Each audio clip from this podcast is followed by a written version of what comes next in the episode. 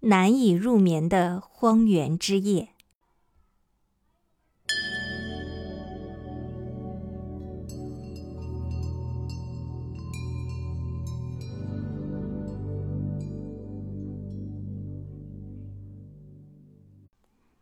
甲贡至拉里宗分三站，第一站由甲贡至多洞，约四十公里。多洞是一片广阔的荒原。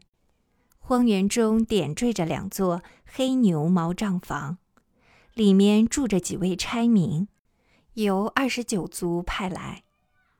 谈起二十九族，原来是蒙古族的后裔，有人口一万多人，散居在西藏北部的广大草原。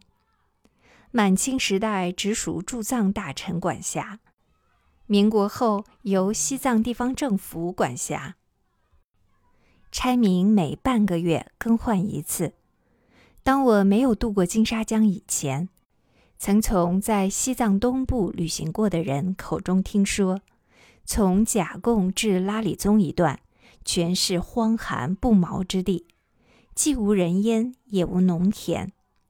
今天亲临其境，目睹如此荒凉的景象，才体会到他们并没有夸大其词。驿站搭的是牛毛帐篷，四面没有遮拦。我与随从共五个人席地而卧。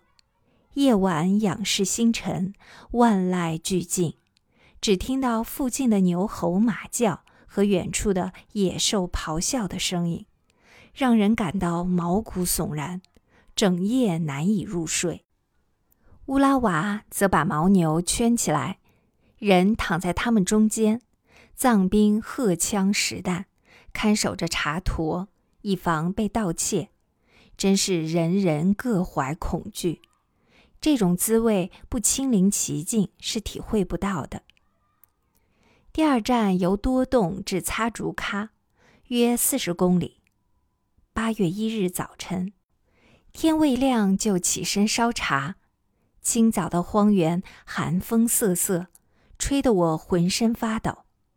喝完茶后，离开多洞，沿附近山沟走十公里，就到了鲁公拉大雪山。鲁公拉与夏公拉齐名。夏公拉山势高而陡，从山脚可以仰视山顶；鲁公拉则是险而长，逶迤三十里，浓雾弥漫，气候阴森，山间的积雪常年不化。行走在山里，人很容易头晕，牲口容易倒闭，可见瘴气重得很，而且不能大声说话，声音稍大，马上会引来冰雹兜头而下。鲁公拉海拔五千七百七十六米，山腰有一个湖泊，方圆七八里，四季结冰，据说湖中有鱼。但没有见到有人捕捉，沿湖而行十多里地，然后又踏上广阔无边的荒原，在荒原的尽头就是擦竹喀。藏语“擦竹喀”即汉语的温泉。驿站房屋矮小，空气污浊。我和随从共五人，加上乌拉巴男女三人，在一间斗室过夜。拥挤不堪。第二天，严俊告诉我，他一夜没睡，因为听见旁边的一对男女乌拉巴在做爱，动静太大，令他浮想联翩，动了凡心。我训斥他说：“你已经出家，应该断除淫念。你难道没有听说过‘万恶淫为首’这句话吗？”由擦竹喀至拉里宗。大约是三十三公里，在途中，藏兵忽然问我：“你们的茶坨有没有纳税的执照？”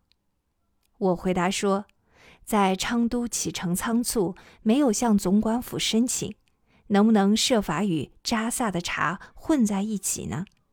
我会付你几两藏银酒钱作为酬谢。”西藏东部有四个抽茶税的关卡。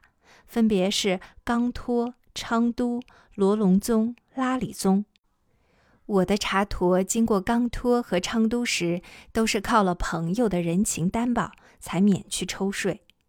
这回在拉里宗，也是因为藏兵设法帮忙，才过了最后一道税关。